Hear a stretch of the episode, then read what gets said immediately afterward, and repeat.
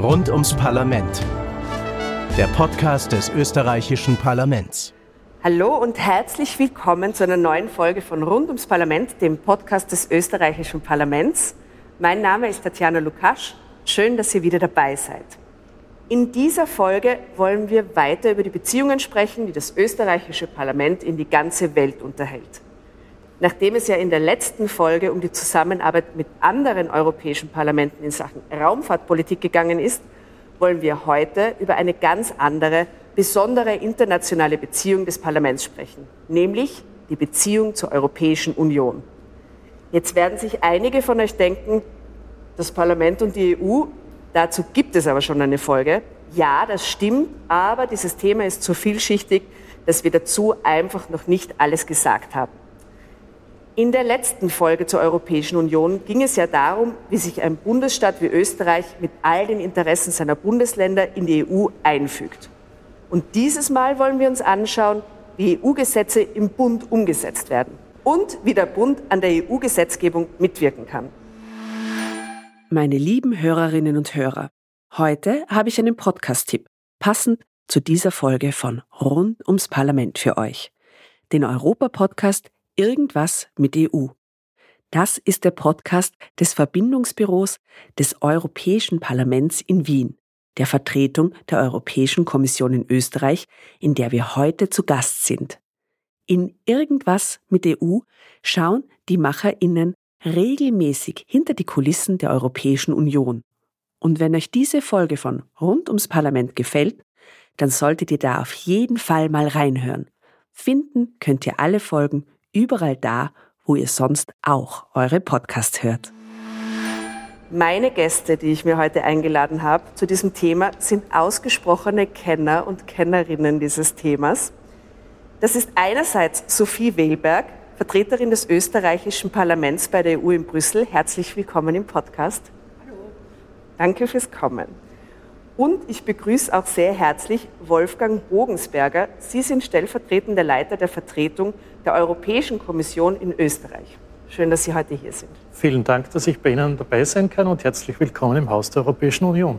Oh, ähm, da greifen Sie schon ein bisschen vor, denn Ihnen ist dieses Haus ja nicht fremd. Ich glaube sogar, Ihr Büro ist in eben diesem Haus angesiedelt. ja, das? eine Etage höher äh, ist äh, ein kleines, neun Quadratmeter großes, äh, spartanisch eingerichtetes Büro, äh, in dem ich äh, einige Zeit äh, hier verbringe, aber auch sehr viel außerhalb des Büros an Arbeitszeit verbringe. Da muss ich persönlich nachfragen, die spartanische Einrichtung ist eine persönliche Entscheidung oder eine Entscheidung der Europäischen Union? Eine Entscheidung der Europäischen Union. Ah. Wir äh, haben äh, nützliche Einrichtungen, aber wir haben keine Dekors, Ornamente oder sonstige Dinge, wie man vielleicht vermuten möchte, wenn man in einer Stadt wie Wien, wo sehr viel alte äh, Bausubstanz äh, vorherrscht, äh, auch durchaus in den öffentlichen Einrichtungen häufig der Fall ist. Wir sind in einem modernen Zweckgebäude. Ja, lassen Sie uns doch gleich ein bisschen über dieses Gebäude sprechen, das ja in eine Gründerzeitreihe äh, eingegliedert wurde, ähm, von außen ähm, verglast ist und äh, damit äh, irgendwie die Transparenz der EU symbolisieren soll, soweit ihr das verstanden habt. Transparenz der EU. Wir wollen ähm, äh, eine Einrichtung sein, die von den Bürgerinnen und Bürgern wahrgenommen wird, genutzt wird. Äh, wir haben äh, öffentliche Bereiche, wo jeder Mann, jede Frau reinkommen kann, sich informieren kann, und was uns auch ein besonderes Anliegen ist, wir versuchen dieses Haus auch nach Nachhaltigkeitsgesichtspunkten zu gestalten, sodass wir aktuell gerade mitten in einer Zertifizierung sind, dass wir ein sogenanntes grünes Haus sind. Das heißt, alle Aspekte, wie wir äh, eigentlich in Zukunft leben sollen, um möglichst wenig äh, Ressourcen zu verbrauchen, um nachhaltig zu leben. Wir wollen das auch selbst anwenden in der Art und Weise, wie wir leben und arbeiten hier in Österreich. Frau Wehlberg, wir starten ja unseren heutigen Spaziergang hier im Foyer. Dürfte ich Sie vielleicht bitten, den Raum kurz aus Ihrer Sicht zu beschreiben? Ja, eigentlich, die, der Herr Bogensberger hat die Worte schon getroffen. Es ist sehr zweckdienlich. Es erinnert mich auch ähm, eigentlich an die vielen ähm, Gebäude der EU-Institutionen in Brüssel. Die sind immer alle sehr, sehr sachlich, aber modern ähm, und man merkt, dass hier gearbeitet wird. Und äh, von der Einrichtung her haben wir so ein bisschen Mies van der Rohe angelehnte Sitzecke, würde ich mal sagen. Ja. Einen kleinen gelben Enzi hinter uns, ein bekanntes Wiener Möbelwerk, Außenmöbelwerk und ein großes Moosbild, das, so glaube ich, lebt. Das lebt, das Bild, ja. An das der ist, Wand. Das ist eben eine unserer äh, Zugänge, dass wir versuchen, möglichst naturnah auch im städtischen Bereich zu leben. Und deswegen haben wir uns nicht für eine abstrakte Malerei entschieden, sondern für ein lebendes Bild, das von einem österreichischen Künstler äh, entworfen ist und das jetzt schon seit zwei Jahren unsere Wände ziert. Und wir freuen uns tagtäglich darüber. Ja, es ist toll. Ich mag das sehr gern. Pflanzen beleben jeden Raum, so spartanisch er sein mag.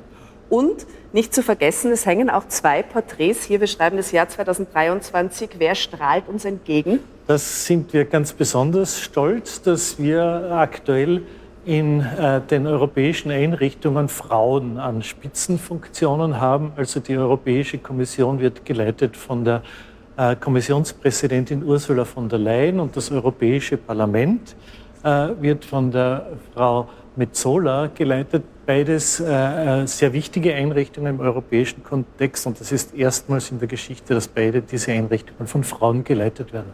Dazu kommt, dass eine ganz wichtige Einrichtung, die jetzt nicht hier bildhaft vertreten ist, aber die Europäische Zentralbank ebenfalls von einer Frau geleitet wird. Also Frauenpower auf europäischer Ebene ist nicht nur ein abstrakter Begriff, sondern konkrete Wirklichkeit geworden. Ja, im Werden begriffen. ähm, Frau Wehlberg, Sie sind ja in Brüssel. Ja, genau. Sie vertreten das österreichische Parlament bei der Europäischen Union. Hat die sogenannte Verbindungsstelle in Brüssel auch ein eigenes Haus und was ist Ihre Aufgabe dort? Also ein eigenes Haus äh, haben wir nicht in Brüssel. Ich bin sozusagen die Außenstelle der Parlamentsdirektion in Brüssel. Ähm, ich habe mein, meine Büroräumlichkeiten ähm, im Parlament, ähm, das sozusagen den nationalen Parlamenten diese zur Verfügung stellt. Ich sitze dort auch mit Kollegen sozusagen, die genauso wie ich für ihr jeweiliges nationales Parlament in Brüssel vor Ort sind. Und wir ähm, versuchen uns auf europäischer Ebene zu vernetzen und den Informationsaustausch ähm, zwischen eben Brüssel und unserer jeweiligen Hauptstadt in beide Richtungen, also je nachdem, was, was kommt, ähm, aufrechtzuerhalten. Und ja.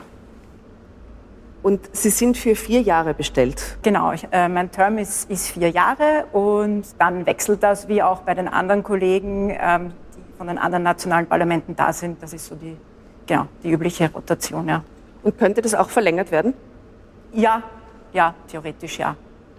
Unendlich oder gibt es da Frist? Ähm, na, das orientiert sich ein bisschen auch an den ähm, Außenministerium, äh, zumindest im Fall, in, in, unserem Fall.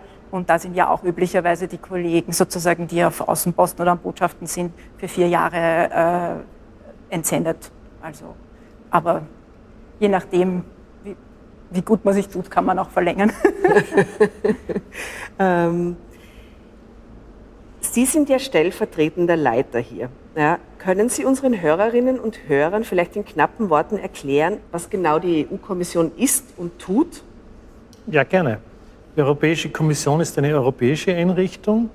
Äh, sie hat die Aufgabe, die europäischen Interessen äh, zu verfolgen.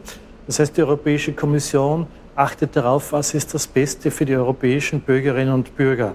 Nicht bloß, was ist für portugiesische oder was ist für estnische oder was ist für äh, bulgarische Bürgerinnen und Bürger oder auch österreichische Bürger, sondern was ist für die Gesamtheit der europäischen Bürger am wichtigsten. Da ist ein ganz wichtiger Gesichtspunkt der Europäischen Kommission, dass das im Fokus ist und dass man äh, das nie aus den Augen äh, verliert.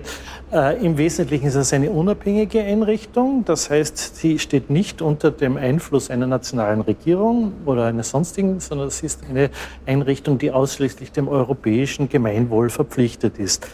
Arbeiten tut sie ähnlich wie eine nationale Regierung.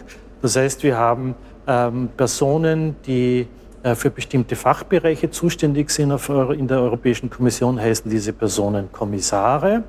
Äh, das ist äh, ungefähr vergleichbar mit der Tätigkeit einer Ministerin, einer, eines Ministers auf innerstaatlicher Ebene. Diese Kommissare werden aus allen Mitgliedstaaten bestellt, rekrutiert. Das heißt, ein Mitgliedstaat hat die Möglichkeit, eine Persönlichkeit vorzuschlagen. Äh, diese Persönlichkeit äh, wird dann im Europäischen Parlament auf ihre Eignung für äh, diese Tätigkeit getestet, geprüft.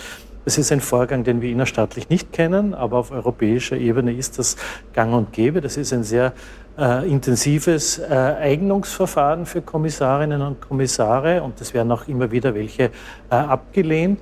Und insgesamt formen diese Kommissare aus jedem Mitgliedstaat kommen äh, das Kollegium der 27 äh, Kommissare der Europäischen Kommission. Diese äh, Kommissare sind zwar aus einzelnen Mitgliedstaaten kommend, aber sie sind nicht Vertreter ihrer Mitgliedstaaten in der Europäischen Kommission. Ab dem Moment, wo sie in der Europäischen Kommission tätig sind, müssen sie das europäische Interesse verfolgen. Das heißt, der Kommissar aktuell aus Österreich ist der Herr Hahn, das ist nicht der österreichische Kommissar in der Kommission im Sinne von, er vertritt österreichische Anliegen in der Kommission, sondern es ist der europäische Kommissar, der aus Österreich stammt. Das ist ein großer Unterschied und er muss dann letztlich Interessen, äh, äh, europäische Interessen verfolgen, die in vielen Fällen mit österreichischen Interessen übereinstimmen können, aber nicht notwendigerweise übereinstimmen müssen. Der Herr Kommissar Hahn ist für das EU-Budget zuständig. Das wäre etwa, wenn man das innerstaatlich, in der innerstaatlichen Terminologie erfassen möchte, er ist der europäische Finanzminister. Mhm. Eine wichtige Position. Ja. Und die Europäische Kommission, vielleicht noch ergänzend, äh, ist eine Verwaltungseinrichtung. Sie gibt Geld aus. Das europäische Budget ist ein sehr umfangreiches Budget und die Kommission ist damit beauftragt, dieses Geld entsprechend den gesetzlichen Vorgaben zu verwenden. Also für Klimaschutz, für europäische Transportnetze, für äh, Sicherheitsfragen, Migrationsfragen, Außengrenzschutzfragen etc. Die Europäische Kommission hat zudem auch noch, und das ist auch sehr ähnlich einer innerstaatlichen Regierung, das Vorschlagsrecht für gesetzgeberische Akte. Das heißt, äh, wenn sich der europäische Gesetzgeber, das ist das Europäische Parlament und der Rat, ähm, äh, mit europäischer Gesetzgebung beschäftigen, machen sie das immer auf der Grundlage eines Vorschlags der Kommission. Das ist ganz wichtig, das wird immer ein bisschen durcheinandergebracht. Die Europäische Kommission beschließt keine Gesetze, die Europäische Kommission schlägt immer nur Gesetze vor. Beschließen tut es der Rat und das Europäische Parlament. Die Einrichtung, die vorschlägt, beschließt nicht. Und die Einrichtungen, die beschließen, schlagen nicht vor. Das ist im Wesentlichen das europäische äh, Balance-System, das eigentlich sehr gut funktioniert. Und eine wichtige Aufgabe, die der Kommission noch zukommt, ist, dass die Kommission auch, und das macht sie auch manchmal äh, kritisch in, in äh, der innerstaatlichen Wahrnehmung, sie achtet darauf, dass die Mitgliedstaaten auch das Recht einhalten, das sie zuvor mit beschlossen haben. Mhm. Da waren wir in der vorherangegangenen Folge schon mal, was passieren kann, wenn man es nicht einhält, äh, wie man da tut. Das Subsidiaritätsprinzip, ich darf daran erinnern. Genau. Ähm, vielen Dank für diese ausführliche, also trotzdem ist natürlich nur eine kleine Einführung in die Aufgaben der Kommission, aber nichtsdestotrotz für unsere Hörerinnen und Hörer sicher spannend. Ähm, jetzt sind wir hier, ich möchte kurz überleiten, nochmal zu diesem Haus, in dem wir stehen in dem Haus der Europäischen Union. Und ähm, Sie sagen, das ist ein offenes Haus. Wenn man nun reinkommt zur Tür, man darf die Drehtür nur einzeln durchschreiten, zum Beispiel nicht wie im Kaufhaus, wo sich diverse Teenager reindrängen, dann steht man hier in diesem Saal.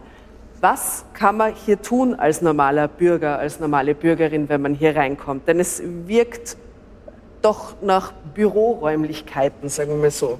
Naja, wir sind eine Einrichtung, die vielerlei ähm, Bedürfnisse abdecken möchte. Ein, also die Vertretung der Europäischen Kommission, wir sind ähm, so etwas Ähnliches wie eine Botschaft der Kommission in den Mitgliedstaaten. Äh, der, den europäischen Einrichtungen wird manchmal vorgeworfen, dass sie zu weit weg sind von den Bürgern und wir wollen das eben reduzieren. Wir sind die Kommission vor Ort. Wenn Bürgerinnen und Bürger irgendein Anliegen haben, dann müssen sie nicht nach Brüssel schreiben, sondern können zu uns kommen. Und deswegen ist es hier auch sehr zweckmäßig eingerichtet, wie ein Büro nicht äh, äh, zufällig, sondern das hat wirklich einen Arbeitshintergrund. Äh, äh wir arbeiten in dieser Vertretung äh, multinational, das heißt, wir sind aus acht verschiedenen Nationen zusammengesetzt, ungefähr 25 Leute. Ähm, die kommen aus Deutschland, aus Frankreich, aus den Niederlanden, aus Bulgarien, aus Ungarn, aus Slowenien, aus der Slowakei und auch ich bin ein Vertreter davon. Ich stamme aus Österreich äh, und wir versuchen äh, einerseits, äh, was man mit einem neuen deutschen Wort Outreach sagt, also nach außen zu wirken, über unsere Tätigkeit zu informieren. Wir versuchen aber vor allem auch die europäische Ebene mit der innerstaatlichen Ebene miteinander in Verbindung zu bringen. Wir kommunizieren in beide Richtungen. Wir äh, versuchen der europäischen Ebene unseren ähm, äh, Kommissarinnen und Kommissaren und der Kommissionspräsidentin zu erklären, welche wichtigen Vorgänge passieren gerade in Österreich, die von europäischem Interesse sind. Und andererseits versuchen wir auch äh, innerstaatlich darüber zu informieren, was passiert gerade auf europäischer Ebene, was besonders wichtig ist. Der Hintergedanke ist, dass die Beziehungen äh, versachlicht werden, dass sie professioneller werden. Wenn also die Kommissionspräsidentin in zwei Wochen mit dem Bundeskanzler Nehammer zusammentrifft, fragt sie nicht mehr, was ist denn los, sondern Warum? geht eher, wie gehen wir damit um, was mhm. können wir damit leisten, welche Hilfestellungen können wir machen und das ist äh, eine ganz, also wir sind einen Schritt weiter und wir versuchen diese Beziehungen insofern äh, zu erleichtern und zu professionalisieren. Wunderbar, da komme ich nochmal auf meine Eingangsfrage zurück. Und wenn ich als Bürger oder Bürgerin nun in dieses Haus spaziere, was kann ich hier aktiv tun? Sie sind hier herzlich willkommen zunächst einmal. Äh, Sie können sich über alle möglichen Dinge informieren. Das sind äh, Fächer mit äh, äh, Informationen über Gesetzgebungsmechanismen, über einzelne Politikbereiche etc. Und wir haben hier auch einen großen Veranstaltungssaal der ist gleich daneben und vielleicht können wir da hineingehen. Wir machen regelmäßig Veranstaltungen zu bestimmten interessanten Themen. Ich möchte vielleicht eins der größten Veranstaltungen, die wir in letzter Zeit gehabt haben, erwähnen. Das war rund um den äh, Europatag. Äh, da haben wir über 300 Erstwählerinnen und Erstwähler hier gehabt, Schülerinnen im Alter von 16 plus, 16 bis 18 Jahren. Und wir haben hier einen Demokratie-Workshop äh, gemacht. Äh, äh, einer unserer Experten, die da zu Rede und Antwort stand, war der Bundespräsident van der Bellen, der da war, der sich mit den Schülern ausgetauscht hat und der die, würde ich sagen, zentrale Botschaft, die wir auch gerne vermitteln, aber besonders prominent vertreten hat, Demokratie ist nicht etwas, was, wo man nur zuschaut, sondern Demokratie ist etwas, wo man, wo man sich daran beteiligen muss. Und äh, das zentrale Thema ist, nächstes Jahr sind Europawahlen. Äh, das ist wichtig. Es ist ein Recht, das äh, Bürgerinnen und Bürger sich äh, in der Vergangenheit erstritten, erkämpft haben. Das muss auch genutzt werden. Wenn man zwar Wahlrecht hat, aber sich nicht an den Wahlen beteiligt, ist man damit einverstanden, dass sich andere ähm, darüber ähm, äh, erklären, was passieren soll, aber selbst äh, ist man mit allen anderen Entscheidungen einverstanden. Das kann sehr risikoreich sein, wie wir in der Abstimmung beim Brexit erlebt haben, wo die jungen Menschen mehrheitlich für den Beibehalt des Vereinigten Königreichs bei der Europäischen Union eingetreten sind, aber unterdurchschnittlich an dem Referendum bei äh, teilgenommen haben. Und insofern nutzt das nichts, wenn man zwar etwas denkt, aber das nicht äh, in entsprechenden Situationen auch zum Ausdruck bringt. Und dafür haben wir diese Veranstaltung gehabt und wir haben dann versucht, die Schülerinnen und Schüler, die aus allen Teilen Österreichs gekommen sind, für diese enorm wichtige Wahl sind zu sensibilisieren. Sehr gut. Da würde ich sagen, gehen wir mit diesem Schwung an Motivation in den Veranstaltungssaal. Bitte gerne. Auf dem Weg dorthin würde ich Ihnen gerne beiden drei Fragen stellen, damit wir unsere Gäste besser kennenlernen können. Ich würde mit Ihnen, Frau Welberg, beginnen. Ja. Es sind einfache äh, Fragen. Die erste lautet Frühling oder Herbst? Frühling. Okay. Ähm, Kompromiss oder beste Lösung? Kompromiss. Und wo fängt für Sie Demokratie an? Ähm, bei der gemeinsamen Meinungsfindung, Entscheidungsfindung äh, für eben den Kompromiss, der meiner Meinung nach meistens auch die beste Lösung ist, weil dann alle Beteiligten damit gut leben können und sich alle auch daran beteiligt haben, diese Entscheidung herbeizuführen. Vielen Dank. Und Sie, Herr Bogensberger, Frühling oder Herbst? Ich mag beides sehr, aber leichter Vorteil auch für den Frühling, weil der Frühling ähm, das Entstehen und das äh, Blühen in sich birgt.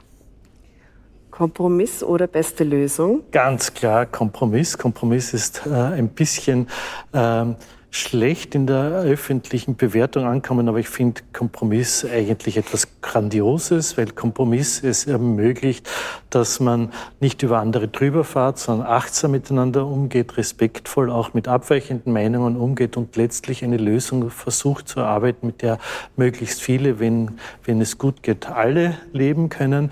Äh, das steht im Gegensatz zu äh, der Diktatur der Mehrheit, wo man sich dann nicht kümmert über andere abweichende Meinungen, wo man drüber fährt, oder äh, der Diktatur von einzelnen Personen, die äh, dann wie der Herr Putin einfach sehr allein entscheidet über etwas, was viele Menschen nachteilig äh, befasst. Ja. Und wo fängt für Sie Demokratie an? Äh, in der Familie, in der Schule, am Arbeitsplatz, in der Universität, in allen Lebensbereichen. Ich bin ein Vertreter, dass alle Lebensbereiche demokratiemäßig durchflutet gehören.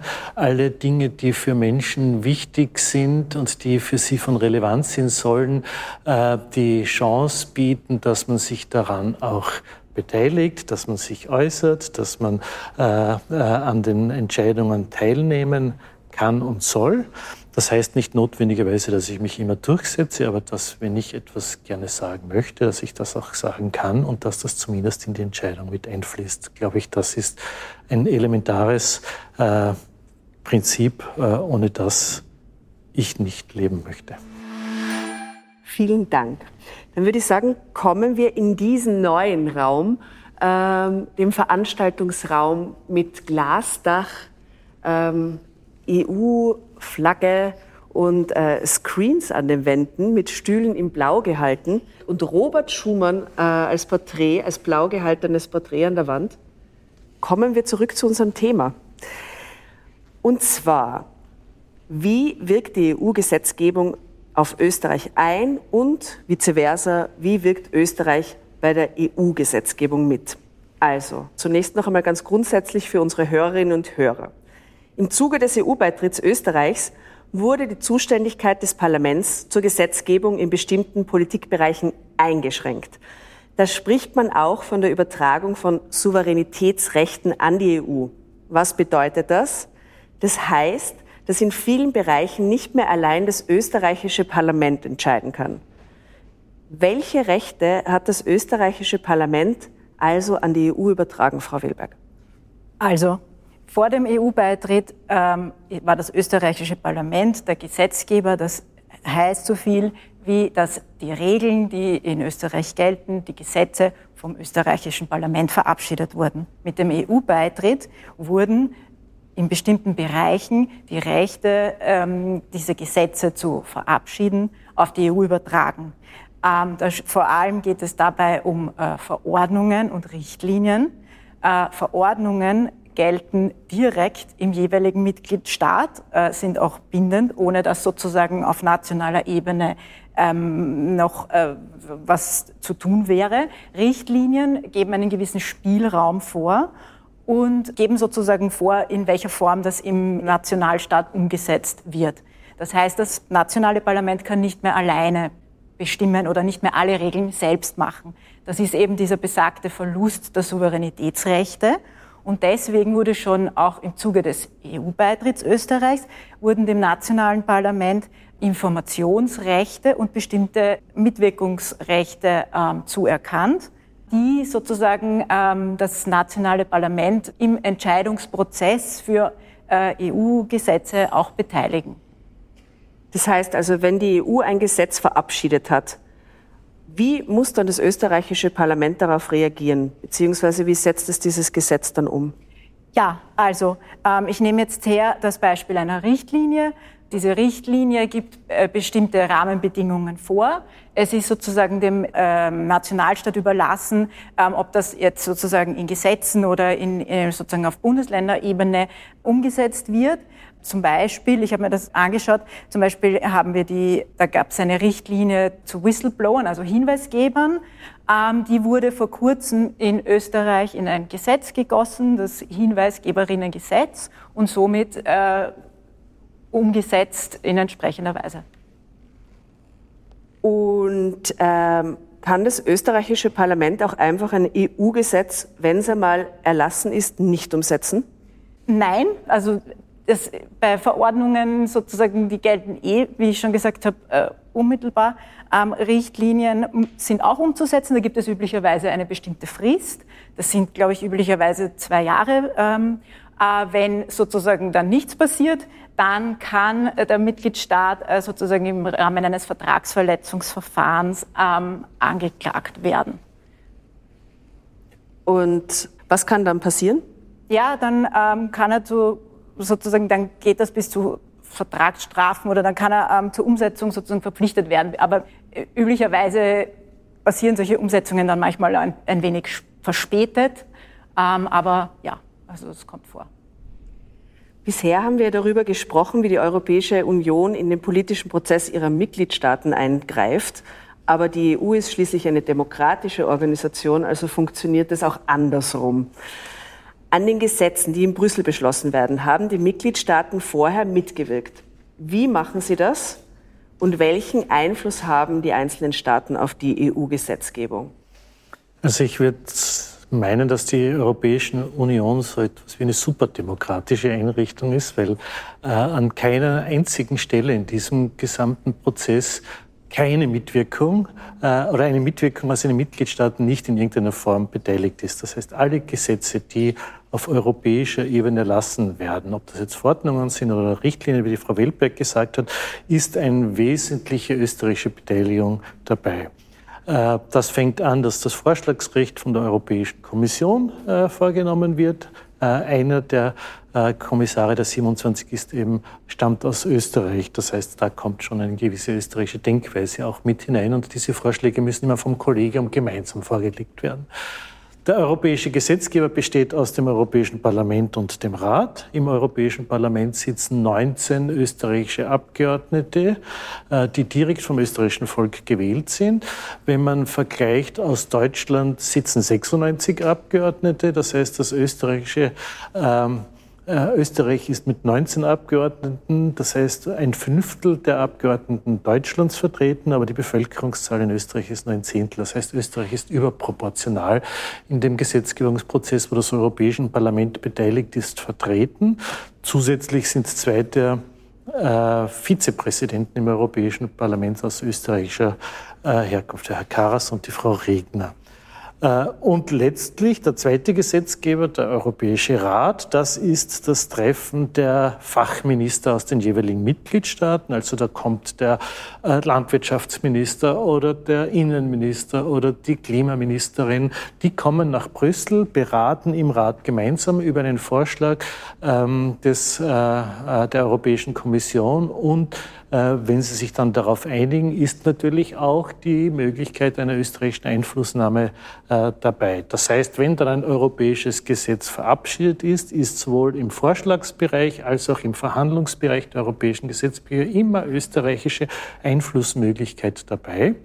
Und wenn dann das Gesetz verabschiedet wird, das europäische Gesetz, und innerstaatlich umgesetzt wird und unter Umständen Meinungsverschiedenheit bestehen, ob das jetzt eine korrekte Umsetzung war oder nicht, kommt das letztlich das Verfahren zum Europäischen Gerichtshof und Surprise, surprise, am Europäischen Gerichtshof sitzt auch eine Person, ein, ein, Richter, der aus Österreich nominiert ist. Und insofern schließt sich der Kreis wieder. Es gibt keinen einzelnen Arbeitsschritt auf der europäischen Ebene, der nicht von einem österreichischen Einflussmoment äh, behaftet ist. Das heißt, Europa ist keine Besatzungsmacht, wo irgendwie aus dem fernen Brüssel etwas äh, dem armen Mitgliedstaat auferlegt wird, sondern es ist immer ein sehr partizipativer Prozess, ein Prozess, der alle Mitgliedstaaten äh, involviert und wo man dann natürlich das, worauf man sich gemeinsam verständigt hat, auch bei der Umsetzung einhalten muss.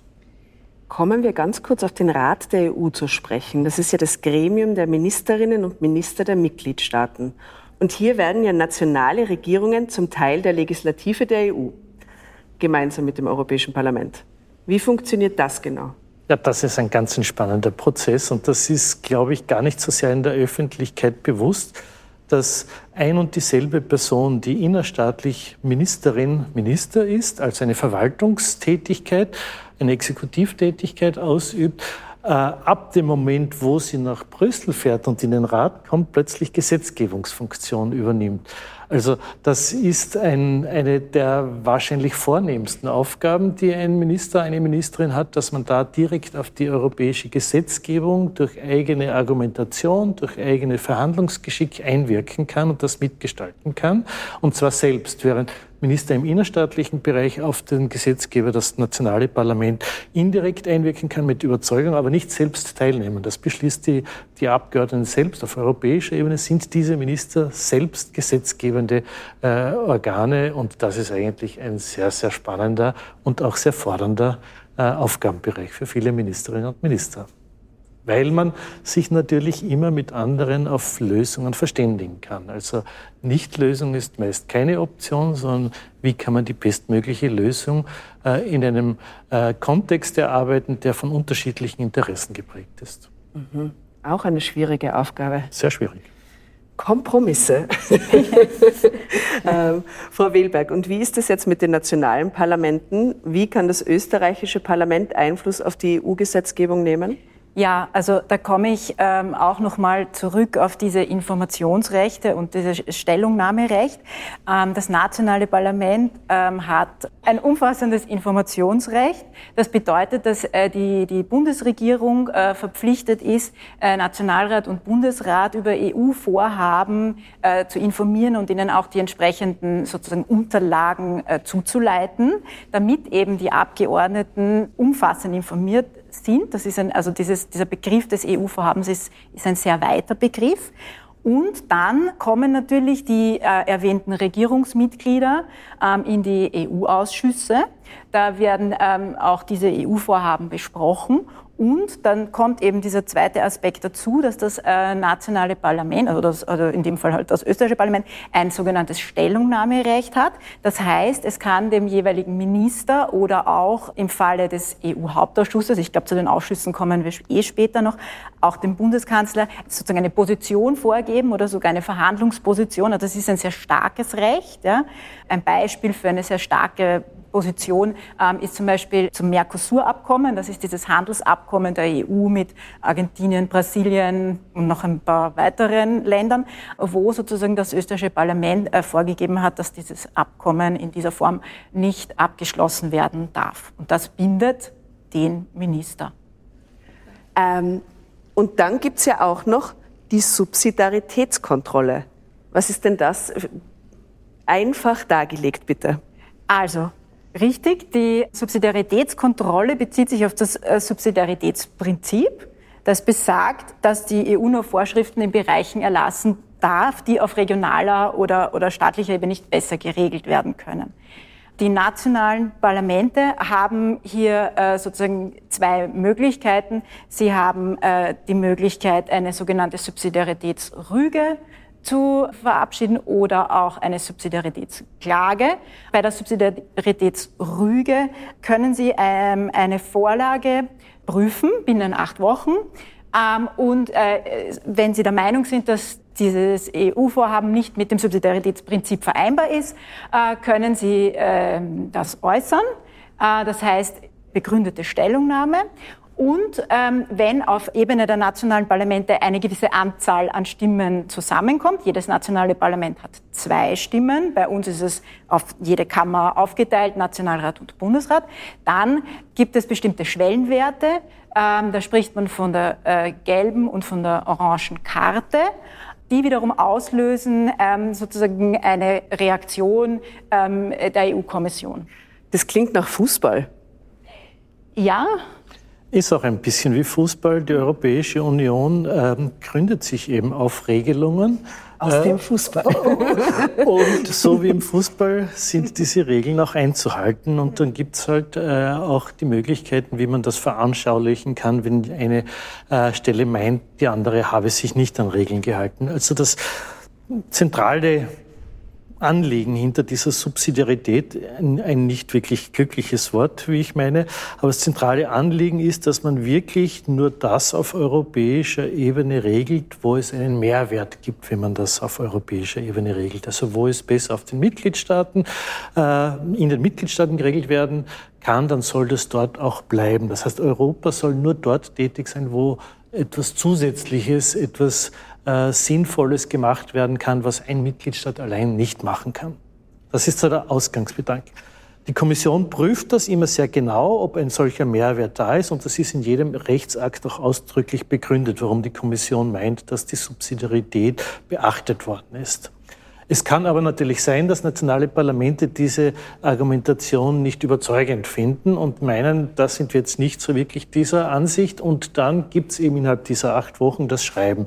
Die Kommission schaut sich dieses Schreiben an, diese Stellungnahme überprüft das und gibt dann meistens eine Antwort an das äh, nationale Parlament, wo das drin steht, warum aufgrund der Argumente, die verwendet worden sind von nationalen Parlamenten, die Kommission entweder glaubt, dass es trotzdem äh, dem Prinzip entspricht, den eigenen Vorschlag vielleicht abändert oder auch theoretisch zurückziehen kann. Äh, und das ist gang und gäbe und passiert sehr häufig äh, immer wieder in dem Dialog zwischen der Europäischen Kommission und den nationalen Stellen. Mir ist allerdings noch kein Fall bekannt, wo ein nationales Parlament dann mit der Antwort die die Kommission gegeben hat, unzufrieden gewesen wäre und das geklagt hätte äh, vor dem Europäischen Gerichtshof und wo dann der Europäische Gerichtshof da dann eingeschritten wäre. Also da ist dann offensichtlich ein Austausch von Meinungen in einem so konstruktiven Bereich angesiedelt, dass es dann nicht wirklich zu einem rechtlichen, äh, zu einer rechtlichen Auseinandersetzung führt. Ja, also ich würde da kurz einhaken, ähm, auch vielleicht ganz interessant. Also gelbe Karten gab es äh, bisher erst dreimal, das heißt dieser Schwellenwert wurde bisher erst dreimal erreicht. Und in einem Fall hat die Kommission ihren Vorschlag zurückgezogen. Ähm, Welcher Fall war das? Das war kollektives Streikrecht. Ähm, ich, Was bedeutet kollektives Streikrecht? Also meiner Ansicht nach war die Kommission da in der, ähm, in der Überzeugung, dass es sinnvoll wäre, weil eben wir in einem Binnenmarkt leben, wo Arbeitskräfte grenzüberschreitend äh, woanders arbeiten können, dass man auch das Arbeitnehmer Schutzrecht, die Möglichkeiten für Arbeitnehmerinnen und Arbeitnehmer, ihre eigenen Interessen zu artikulieren, wozu auch das Streikrecht gehört, dass man das dann entsprechend auch äh, mit gemeinsamen Standards auf europäischer Ebene versieht. Und da waren offensichtlich sehr viele nationale Parlamente der Ansicht, dass das äh, besser doch in der innerstaatlichen Regelungskompetenz bleibt. Und die mhm. Kommission hat sich von diesen Argumenten überzeugen lassen. Verstehe. Und ich würde vielleicht auch noch gerne einhaken, weil es gibt neben diesem ähm, Subsidiaritätsprüfungsverfahren auch ähm, den sogenannten äh, politischen Dialog. Da kann ein nationales Parlament äh, sozusagen äh, an die EU-Institutionen ähm, bestimmte ähm, Standpunkte kommunizieren ähm, das sozusagen, das ist jetzt nicht gebunden an einen ähm, sozusagen an einen Gesetzgebungsakt und auch nicht an diese acht Wochen Frist. Und auch hier erstellt die Kommission immer Antwortschreiben, äh, die sozusagen auch an das nationale Parlament zurückkommen. Und das ist sozusagen auch so ein direkter Austausch ähm, sozusagen zwischen den nationalen Parlamenten und vorwiegend der Kommission, aber es wäre auch möglich mit anderen EU-Institutionen. Mhm. Ähm, kommen wir zurück in das Haus auf dessen Boden wir gerade stehen. also, wir sind ja hier in der Vertretung der Kommission. Haben die Kommissare einen Arbeitsraum, wenn sie zu den Gesprächen nach Wien kommen? Also wenn Kommissare nach Wien kommen, und ich kann das vielleicht an einem Beispiel erklären, vor kurzem ist der Kommissar, der Umweltkommissar, der Herr Sinkevicius, nach Österreich auf Besuch gekommen und hat dann sehr viele politische ähm, äh, Stakeholder, nennt man das, also Akteure in Österreich direkt vor Ort gesehen. Wir sind mit dem, mit der äh, Klimaministerin auf der Donauinsel geradelt und haben einige Projekte, die von Europa finanziert werden, äh, dabei besucht. Äh, und er ist auch hier in das Haus der Europäischen Union gekommen, hat hier äh, sich mit äh, politischen Persönlichkeiten getroffen und wir gehen jetzt vielleicht in den Raum hinein, wo das passiert. Das ist auch ein spartanischer Raum, ungefähr 20 Quadratmeter groß, aber wir gehen und Sie können sich dann jetzt mit mir gemeinsam Wunderbar. anschauen und ich beschreibe ihn danach gerne. Vielen Dank. Ja, vielleicht können Sie uns kurz den Weg beschreiben, wir den gehen wir von dort dem großen Veranstaltungssaal, wo ungefähr 160 Menschen Platz haben, jetzt sieben Stufen nach oben. Mhm. Äh, dann gehen wir jetzt in einen kleinen Gang. Ja. Da ist eine Sicherheitstür, weil ein Kommissar hat auch bestimmte Sicherheitsbedürfnisse. Diese Tür öffne ich jetzt. Äh, sie klappt. Wir gehen da an einem Bild vorbei, das den ah. Außenminister Mock zeigt und den österreichischen Außenminister Mock und den ungarischen Außenminister Gulja Horn, wie sie äh, ähm, den Grenzzaun äh, im Jahr 1989 an der österreichisch-ungarischen Grenze durchschnitten haben, äh, wie eben der Systemwandel war. Wir gehen weiter durch einen äh, engen Gang. Da sehen wir ein Bild einer jungen Frau, die im Jogger mit dem EU-Fahne drauf äh, durch den Wald läuft und nicht ganz unzufrieden drin sieht. Und äh, da sind wir jetzt im Raum, wo eben der Kommissar, die Kommissarin, wenn sie in Österreich auf Besuch kommen und politische Gespräche führen, äh, äh, seine Gäste empfangen kann, so wie ich Sie jetzt hier gerne empfangen kann. Sie können sich gerne niedersetzen. Herrlich. Sie können sich gerne ein, Zum Ende äh, unserer Tour. Ein, ein Wasser äh, nehmen, weil es ist derzeit sehr heiß und es ist vielleicht ganz gut für die äh, allgemeine Befindlichkeit, dass wir äh, uns da ein bisschen auch ähm, äh, laben. Der Raum hat eine Europafahne mit den zwölf gelben Sternen auf blauem Hintergrund. Wir haben zwei Pflanzen hier, denen es mittelprächtig gut geht.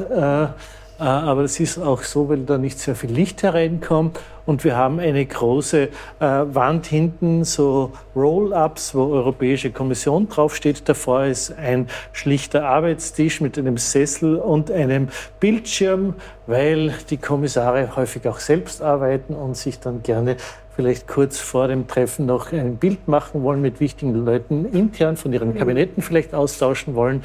Äh, hier finden sehr viele Pressekontakte auch statt. Das heißt, wenn Interviews gegeben werden, Fernsehaufnahmen, äh, Zeitungsinterviews etc., mhm. das ist der Raum und das ist äh, unsere sage ich mal, kleine Stelle, wo wir den Kommissaren auch ein bisschen ein, ein Rückzugsort in meinem sehr meist dicht gedrängten Programm bieten.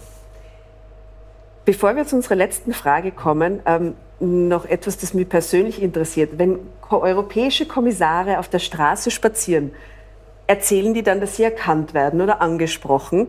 Hat die Bevölkerung so einen Kontakt zu europäischen Kommissaren, dass die erkannt werden? Da kann ich eine kleine Anekdote erzählen. Vor fünf Jahren war Kommissionspräsident Juncker hier und äh, der Herr Juncker war natürlich als Kommissionspräsident mit vielen Sicherheitsleuten umgeben und wir wollten dann zum Mittag in ein Restaurant essen gehen und da haben die Sicherheitsleute gesagt, äh, wir müssen in ein Restaurant gehen, aber irgendwo einen Platz in der Mitte, weit weg von den Fenstern, damit da quasi von außen hin niemand irgendwie ein Sicherheitsproblem darstellen kann.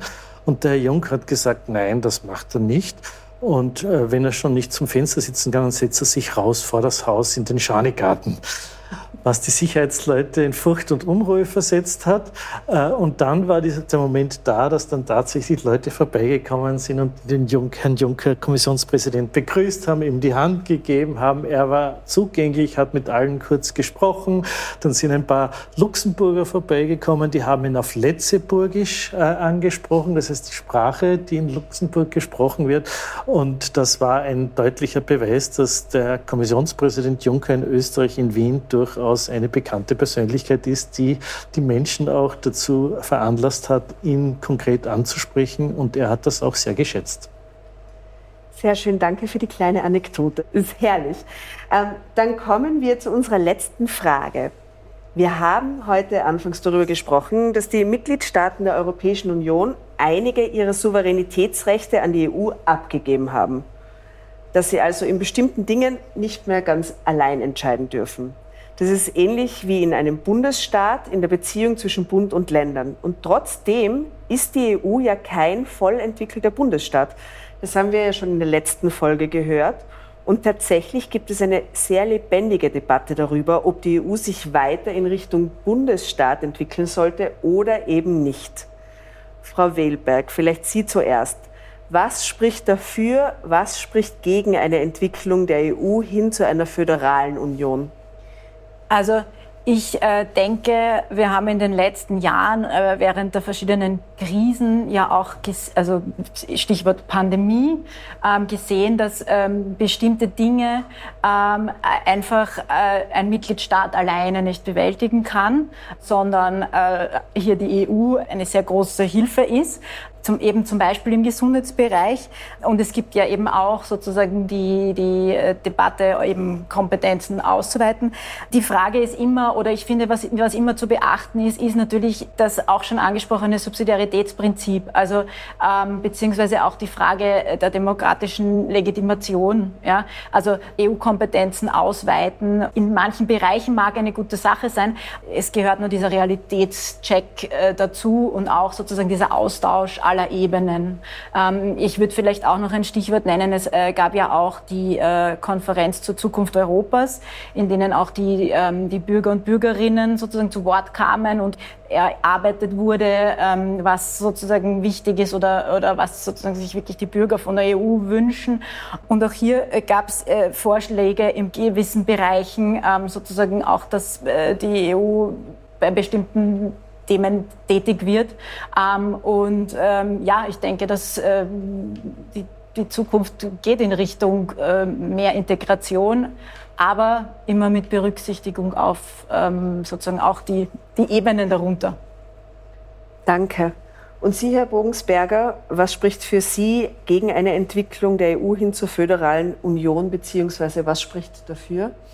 Vielleicht kann ich noch kurz, ich bin hängen geblieben bei einem Wort, das Sie verwendet haben, Souveränität äh, hergegeben. Ich glaube nicht, dass ähm, Mitgliedstaaten Souveränität hergeben, sondern sie äh, ganz pragmatisch, um ihre eigene Handlungsfähigkeit zu erhalten, mit anderen Staaten gemeinsam ausüben. Das klingt weniger reizvoll und ist wahrscheinlich sehr nahe an dem, was tatsächlich ist, wenn ich jetzt vor der Handlungsfähigkeit stehe, wie kann ich äh, wichtige Rohstoffe für meine Produktion sichern, dann ist es einfach leichter, wenn man das im Kontext der Europäischen Union macht und nicht quasi nur als einzelner Mitgliedstaat, weil ich dann einfach nicht diese Verhandlungsmacht habe. Wenn ich Fragen habe, wie äh, kann ich Forschung und Entwicklung bestmöglich vorantreiben, dann sind die mitgliedstaatlichen Möglichkeiten sehr viel begrenzter, als wenn man das gemeinsam ausübt. Das heißt, ich vertrete eher die Ansicht, dass wir nicht Souveränität in den Mitgliedstaaten ab abgeben, sondern dass die Mitgliedstaaten bereit sind, bestimmte Souveränitätsschritte gemeinsam auszuüben. Und das finde ich einen sehr sinnvollen äh, Fortschritt. Ich glaube, dass ähm, dafür spreche, wenn wir ein bisschen auch äh, unsere Verfasstheit anschauen, dass es manchmal auch sinnvoll wäre, Lehren aus der Vergangenheit zu ziehen. Also die Europäische Union ist immer wieder getrieben von Krisen. Es gibt die Finanzkrise und die Bankenkrise. Und dann entwickelt man so etwas wie eine europäische Bankenaufsicht. Es gibt die äh, Pandemie, eine exorbitante Gesundheitskrise, wo man dann feststellt, dass in Gesundheitsfragen die Europäische Union eigentlich überhaupt nichts zu sagen hat und da eigentlich äh, alle Mitgliedstaaten dann sich zusammengefunden haben, gesagt, bitte Kommission, mach was, äh, entwickel, finanziere einen möglichst raschen Entwicklungsprozess, was Impfstoffe betrifft, äh, nimm den Firmen das Risiko ab, äh, dass eine möglichst schnelle Produktion in Gang gesetzt werden kann, etc. Also diese Prozesse sind im europäischen Kontext immer wieder, tauchen die auf und führen dann zu Lösungen, recht pragmatisch, aber irgendwann einmal ist dann immer wieder der Zeitpunkt gekommen, wo man sagen muss, wie kann man das jetzt in äh, ein zufriedenstellendes rechtliches Gefüge einbetten? Also ich, es gibt einige Dinge, die dafür sind, wo ich eigentlich jetzt sofort ähm, sagen würde, man könnte das ändern, ist, dass man bestimmte Dinge aus dem Einstimmigkeitsprinzip rausnimmt, wie zum Beispiel die europäische Außenpolitik. Äh, wenn man das nur vergleicht in einer Schule mit 27 Kindern und das wird in der Schule besprochen, wo soll der nächste Ausflug hingehen, dann sind 24 Kinder, 25 Kinder sehr schnell bei einer Lösung. Aber mit einer sehr großen Wahrscheinlichkeit sind zwei oder drei Kinder äh, furchtbar dagegen. Und das Ergebnis kann dann nicht sein, dass dann überhaupt nichts gemacht wird, mhm. sondern das Ergebnis muss sein, dass man sich dann vielleicht sagt, ja, diesmal machen wir das und das nächste Mal versuchen wir, die zufriedenzustellen, die jetzt äh, eben nicht zum Zug gekommen sind, etc. Das ist, äh, glaube ich, jetzt schon möglich und das sollte auch gemacht werden. Je größer äh, die Teilnehmerstaatenzahl ist, umso schwieriger wird es dann mit dem Einstimmigkeitsprinzip umzugehen und das sollte besser früher als später abgestellt werden in den Bereichen, die der Vertrag jetzt schon zusieht. Äh, dagegen spricht allerdings, dass wir jetzt mitten in mehreren Krisen sind. Also wir sind in einer äh, äh, Nachfolgekrise noch immer von der Pandemie. Wir sind in der wichtigsten Krise der Menschheit, in der Klimakrise, die ein unbedingtes Handeln und unsere ganze Aufmerksamkeit erfordert. Wir sind in einer Energiekrise, wir sind in einer Teuerungskrise, also sehr viele Krisen zur gleichen Zeit. Ich glaube, dass wir jetzt unsere Kräfte bündeln müssen, uns mit diesen Krisen zu beschäftigen und dass wir uns jetzt nicht verzetteln sollen auf eine Diskussion, die Strukturfragen betrifft, wo es derzeit noch keine Einigung ist, die aber sehr viel an Kapazität und Energien wegnimmt. Ich glaube, jetzt ist einfach anderes Handeln wichtiger und im Vordergrund. Und das versuchen wir gemeinsam mit allen Mitgliedstaaten Mitgliedstaaten und den Bürgerinnen und Bürgern zu bewältigen.